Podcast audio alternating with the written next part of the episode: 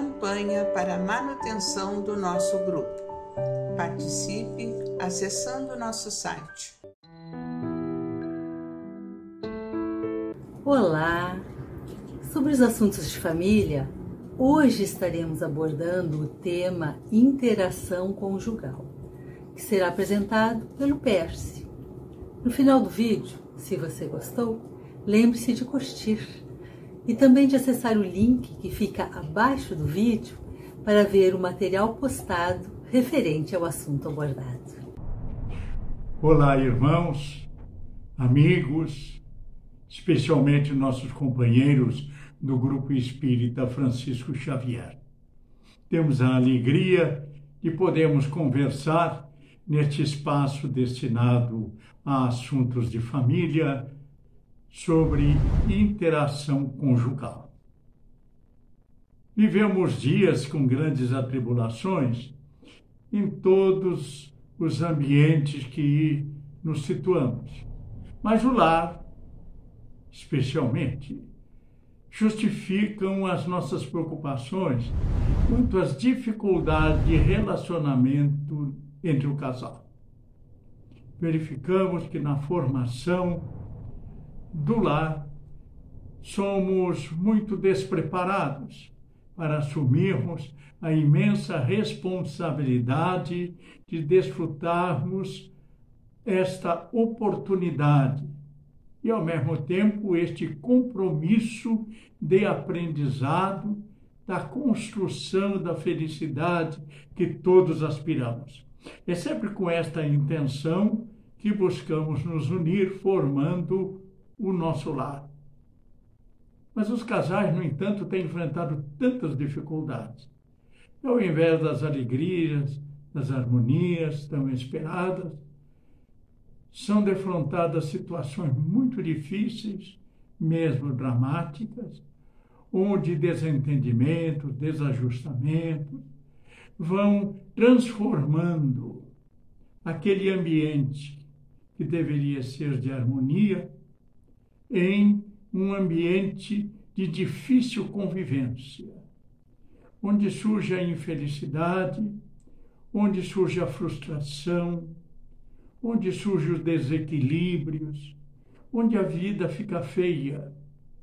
Perde-se o gosto de viver quando surgem as acusações recíprocas, quando um fica colocando culpa no outro, quando se defrontam ali com essas atitudes agressivas e vão se tornando difíceis de suportar um acusa o outro, o outro, por sua vez, justifica-se com outras acusações. E assim vão passando-se os dias. E vai se formando uma espécie de hábito, de maneira comum de convivência, cheia de atritos. Existem ambientes onde não se conversa, todos gritam ou então os silêncios, silêncios significativos de descontentamento, de desencanto. Fala-se então do tédio no casamento, fala-se de traição, fala-se de violência, fala-se de eh, desajustamentos pelas diferenças que cada um apresenta. É natural nós, quando formamos um casal, não estamos perdendo a nossa individualidade. Cada um continua tendo as suas aspirações, tendo a sua maneira de ser, sendo, enfim, uma individualidade exclusiva. Assim, sem dúvida alguma, precisamos estar preparados para um ajustamento onde o respeito recíproco é indispensável para superar exatamente o confronto das diferenças, para que saiamos todos enriquecidos desta convivência. Isso é uma construção sem dúvida, é um aprendizado. Porque para convivermos harmoniosamente, precisamos superar orgulho ferido, desconfianças, carências. E precisamos superar a disposição de acusar o outro na, no gerenciamento, no controle das nossas emoções.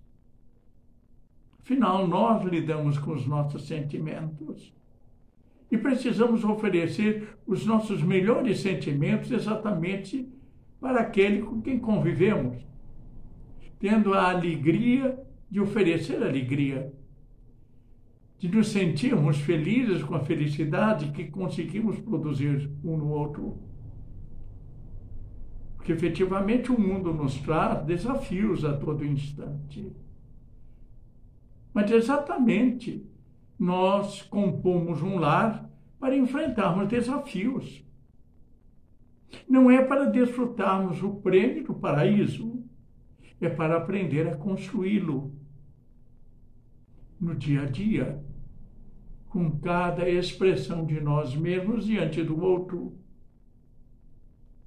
A preocupação constante do aprimoramento da educação. Se torna indispensável. Esse ajustamento educacional para lidarmos com os nossos impulsos, para lidarmos com os nossos pensamentos, lidarmos com as nossas palavras, com as nossas atitudes, assumindo o compromisso que temos de caminhar juntos, contribuindo para que cada um possa progredir, possa dar sentido à própria existência. E quando temos a compreensão de que esses dias aqui são muito importantes, são breves, percebe-se isso quando já passamos pelo tempo e olhamos para trás. Parece que aquelas coisas acontecidas há tanto tempo efetivamente aconteceram recentemente. Parece que foi ontem, costumamos dizer. Portanto, precisamos ter urgência para aproveitarmos o tempo que Deus nos concedeu para aprendermos a conviver com aquele que atraímos e por quem também fomos atraídos. E tivemos um, pro, um propósito, um projeto tão lindo de construção de uma existência, a estruturação de um lar. Não viemos apenas para progredir materialmente e criar filhos. Trazemos a responsabilidade imensa da educação dos filhos.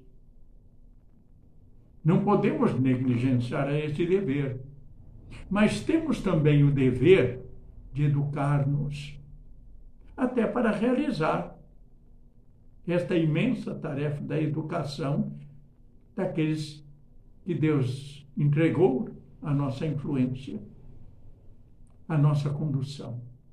Mas precisamos, portanto, ajustar a nossa própria condução para um exemplo aos filhos e, sobretudo, para o progresso de nós mesmos, educando os nossos sentimentos com aquele que está compartilhando também este aprendizado e esta convivência.